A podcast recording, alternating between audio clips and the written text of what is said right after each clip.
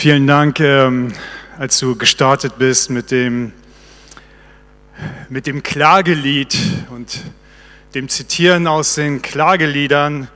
Ähm, und tatsächlich ist es so, dass ein Großteil der Psalmen Klagelieder sind des Volkes Israel, einzelner Personen, die Erfahrungen mit, ihrer, mit ihrem Leben und Lebensumstände gemacht haben, die sie erschreckt haben, die in Unsicherheit gebracht haben, Verfolgung gebracht haben und oft nicht verstanden haben, Gott, warum lässt du all das in meinem Leben zu? Warum passiert all das in meinem Leben? Und das Interessante ist aber, dass die Klagelieder bei all dem, was sie dann Gott vor die Füße werfen, am Ende immer damit enden, mit einem Aufruf, auch einen, häufig einem Aufruf der eigenen Seele lobe meinen Gott. Gott, ich will dich loben und preisen. Und es war ganz spannend, ähm, jetzt auch so die letzten zwei Wochen zu erleben und auch am Freitag die Mitgliederversammlung zu erleben.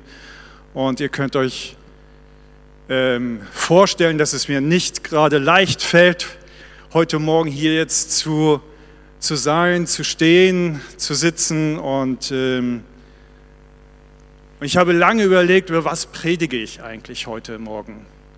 Und ähm, so ein bisschen zur Aufklärung für die, die jetzt hier vielleicht auch ähm, neu sind und nicht wissen, was es ging. Hatten Freitag hatten wir Mitgliederversammlung mit Gemeindeleitungswahl und unter anderem sind es ein vornominierter Ältester und auch ich als Pastor der Gemeinde nicht bestätigt worden. Und dann fragt man sich, wie viele in den Psalmen und in den Klageliedern, Gott, warum hast du das zugelassen? Eigentlich war das Thema Umgang mit Finanzen in Verbindung mit der Predigtreihe dran heute Morgen, wie wir unsere Heiligkeit leben und ausdrücken können, auch im Umgang mit dem, was Gott uns an Geld zur Verfügung steht. Und Gabi und ich hatten telefoniert am Anfang der Woche. Sie sagte, Esra, ich lese hier gerade deinen Titel drinne.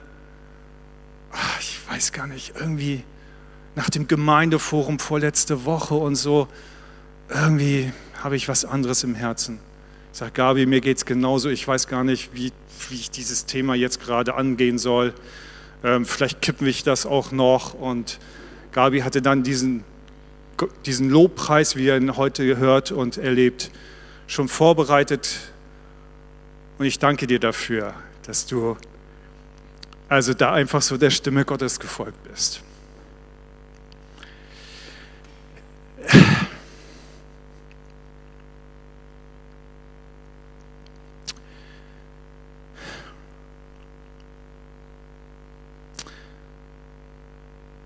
Es ist gar nicht so sehr dieses Thema, dass ich jetzt nicht bestätigt bin oder sowas, weil es nicht um meine Person geht. Es ist Gottes Gemeinde, es geht immer um ihn. Und das ist das, was mich wahrscheinlich auch am meisten erschüttert hat am, am Freitag, die Reaktionen Einzelner zu spüren auf das Ergebnis. Und wenn man mitbekommen hat, wie Genugtuung und Schadenfreude von Einzelnen ausgedrückt wurde über solch ein Ergebnis, wo ich sage und das auch deutlich gemacht habe, dass die Gemeinde damit, der Gemeinde damit nicht gedient ist, ganz unabhängig von meiner Person, dann ist es das, was mich am meisten bewegt hat. Und dass wir nach so viel, nach einem Vierteljahr sich beschäftigen mit der Heiligkeit Gottes. Mit der Aufforderung, seid heilig, weil ich, der Herr, euer Gott, heilig bin.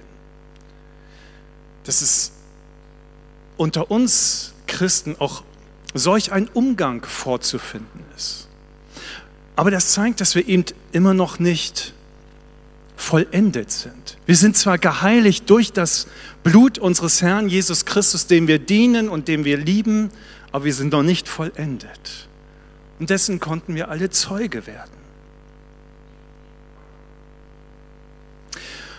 Ja, und so dachte ich nur, also jetzt einfach jetzt Maske aufsetzen und das Thema einfach so weiterführen, ähm, hätte ich machen können, aber ich muss sagen, damit hätte ich auch meiner eigenen Seele Gewalt angetan.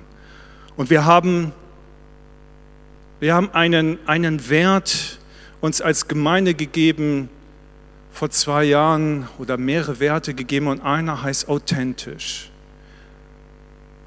Und wir wollen diese Kultur in dieser Gemeinde leben. Wir zeigen uns in unserem Tun und Reden, so wie wir wirklich fühlen und denken.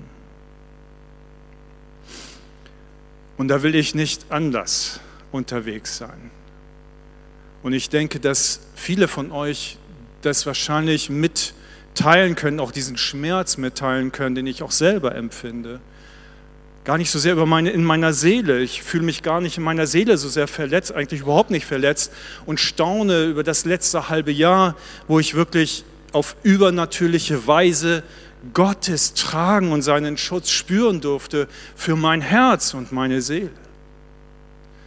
Es ist vielleicht eher viel eher dieses Betrübtsein, dieses Verletztsein im Geist, das ich spüre und das ihr wahrscheinlich genauso spürt. Über das, was wir erlebt haben im letzten halben Jahr, im, auch zum Teil im Miteinander in dem Konflikt.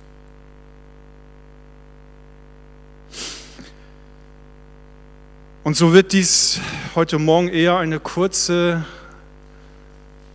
autobiografische Predigt, einfach aber auch ein Mitteilen des Reden Gottes, das ich gestern im Reflektieren und im Bearbeiten dieser Situation erlebt habe und gehört habe.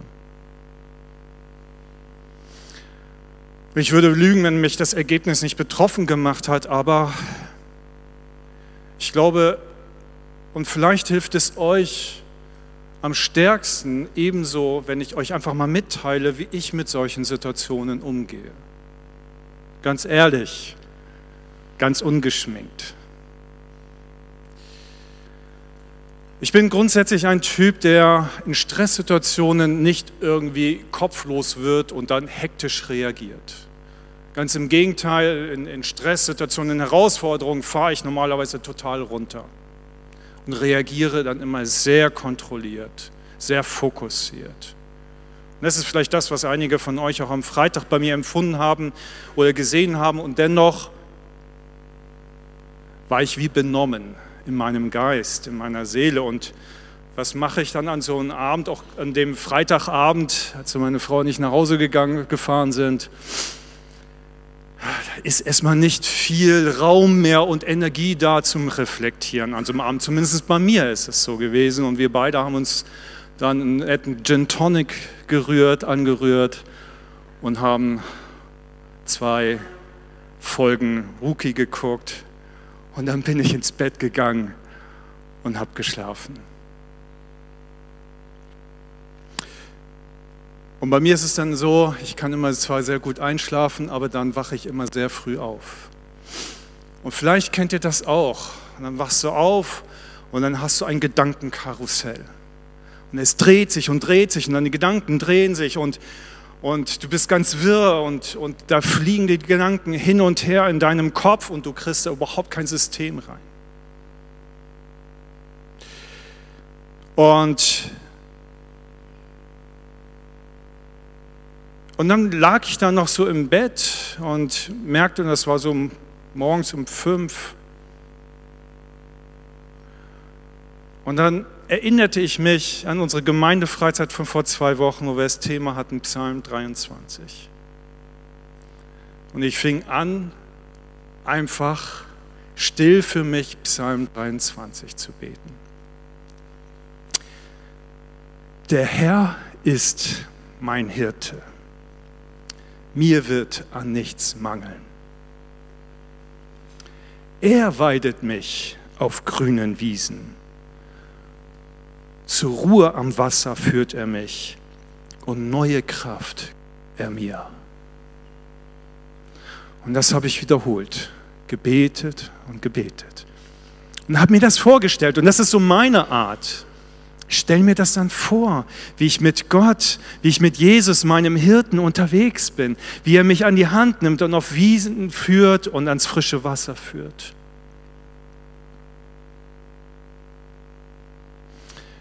Und Ruhe kehrte ein in meine Seele, in meinen Geist. Und ich merkte, wie Gottes Frieden mich erfüllte an diesen frühen Morgenstunden. Um seiner Ehre willen zeigt er mir den richtigen Weg.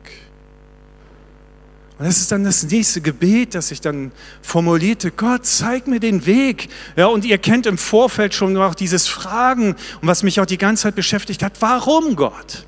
Warum geschieht all das? Und das ist, glaube ich, so typisch Mensch von uns, dass wenn wir in solchen Situationen sind, wir gefragt werden, warum Gott lässt du das zu? Und die Antwort kam prompt. Esra, ich kann Menschen nicht leiten und lenken, wenn sie nicht wollen. Ich kann sie nicht lenken, ich kann sie nicht zwingen. Ich werde Menschen nicht vergewaltigen. Unser Gott hat immer Respekt vor unserer Seele und unseren Entscheidungen. Auch wenn wir das häufig nicht im Miteinander so umgehen, er mit uns schon. Und auch wenn es durch dunkle Täler geht, fürchte ich kein Unglück, denn du, Herr, bist bei mir.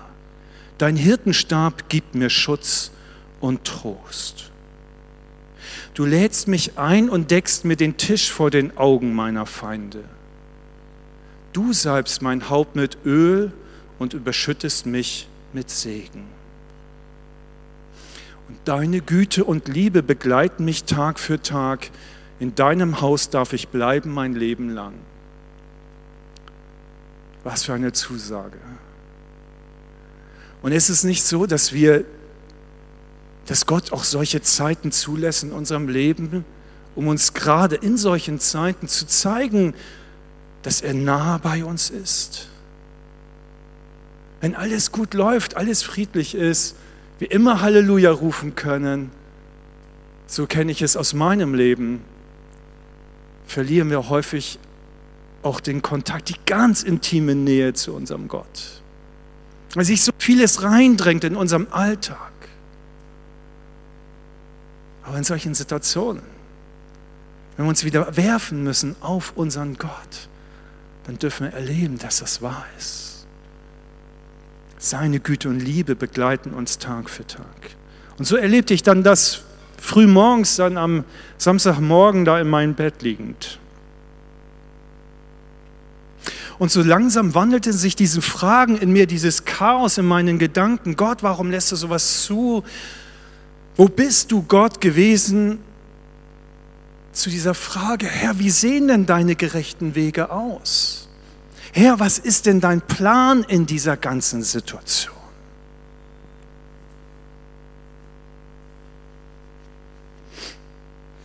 Naja, und dann stand ich irgendwann auf. Ich weiß nicht, wie ihr das da macht, ob ihr dann stundenlang liegen bleibt oder nicht oder Spaziergänge macht. Ich stand irgendwann auf und dann mache ich so ein bisschen erstmal so normal. Das Leben geht ja irgendwie doch weiter. Wir haben gefrühstückt und während des Frühstücks, entschuldigt mal kurz, während des Frühstücks kam mir dann so ein ganz altes Lied aus meiner Jugend eigentlich nur der Titel. Und einige von euch kennen das vielleicht. Steh auf, Gemeinde Jesu. Kennt das jemand? Steh auf, Gemeinde Jesu. Steh auf, mach dich bereit.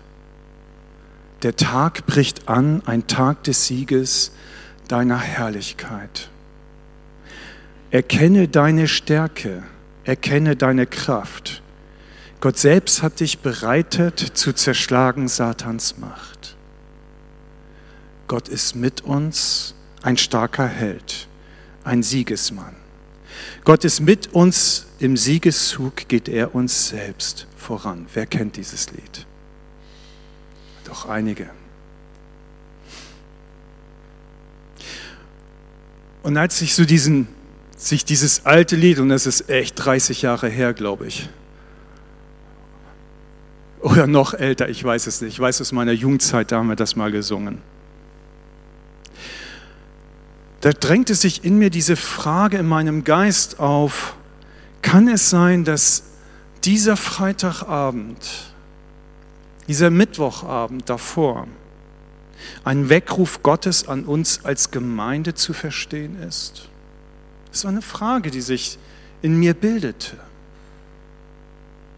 Und mit dieser Frage, und ich weiß nicht, wie es euch ging jetzt in der Reflexion gestern, mit dieser Frage ging ich dann weiterhin ins Gebet nach dem Frühstück und ich bereitete mich ja noch auf die Predigt vor und, und in mir wuchs dann immer mehr diese Bestätigung.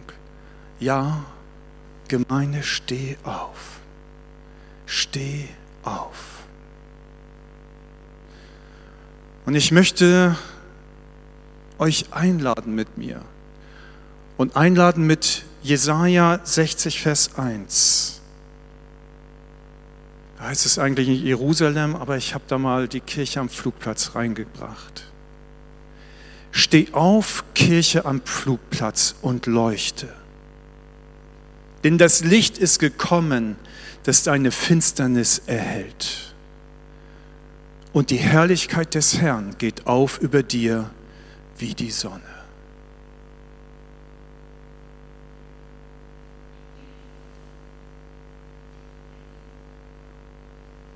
Könnt ihr das greifen? Wie geht's euch? Wie ging es euch in euren Gedanken?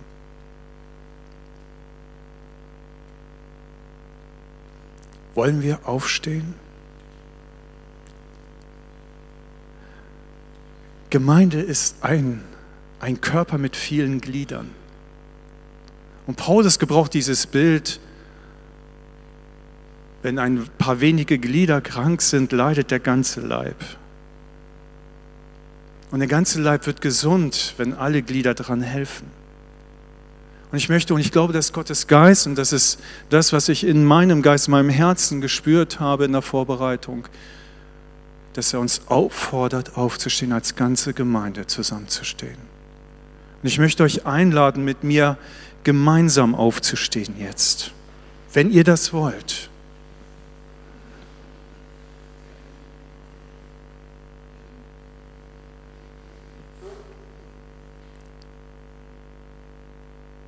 Und Paulus, und das ist etwas, was ich dann empfunden habe in meinem Geist, was das auch für uns ganz konkret in dieser Situation gerade bedeutet, aufzustehen als Gemeinde. Da sagt er in Epheser 5, Vers 10, prüft in allem, was ihr tut, ob es Gott gefällt. Lasst euch auf keine finsteren Machenschaften ein, die keine gute Frucht hervorbringen. Im Gegenteil, helft sie aufzudecken. Denn was manche im Verborgenen treiben, ist so abscheulich, dass man nicht einmal davon reden soll. Doch wenn durch euch das Licht Gottes auf diese Dinge fällt, werden sie es richtig sichtbar. Was Gott ans Licht bringt, wird hell. Deshalb heißt es auch, erwache aus deinem Schlaf. Erhebe dich von den Toten und Christus wird dein Licht sein. das ist das, was ich habe. Mehr habe ich nicht für heute Morgen.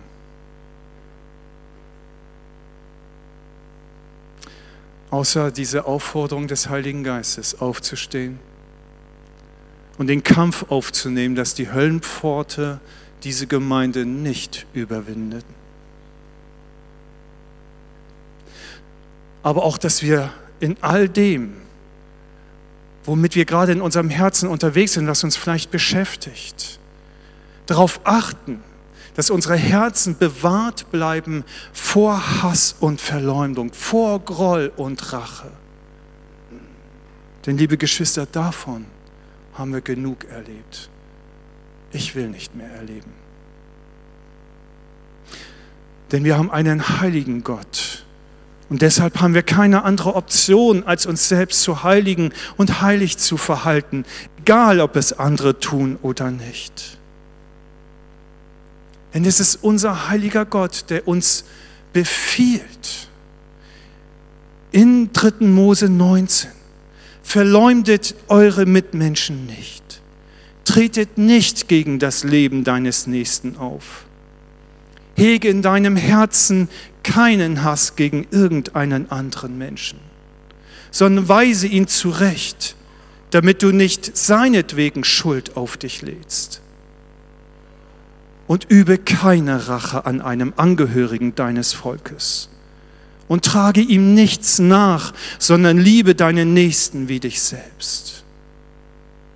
Denn die Rache ist mein, spricht der Herr, ich will vergelten, sagt Paulus im Römerbrief.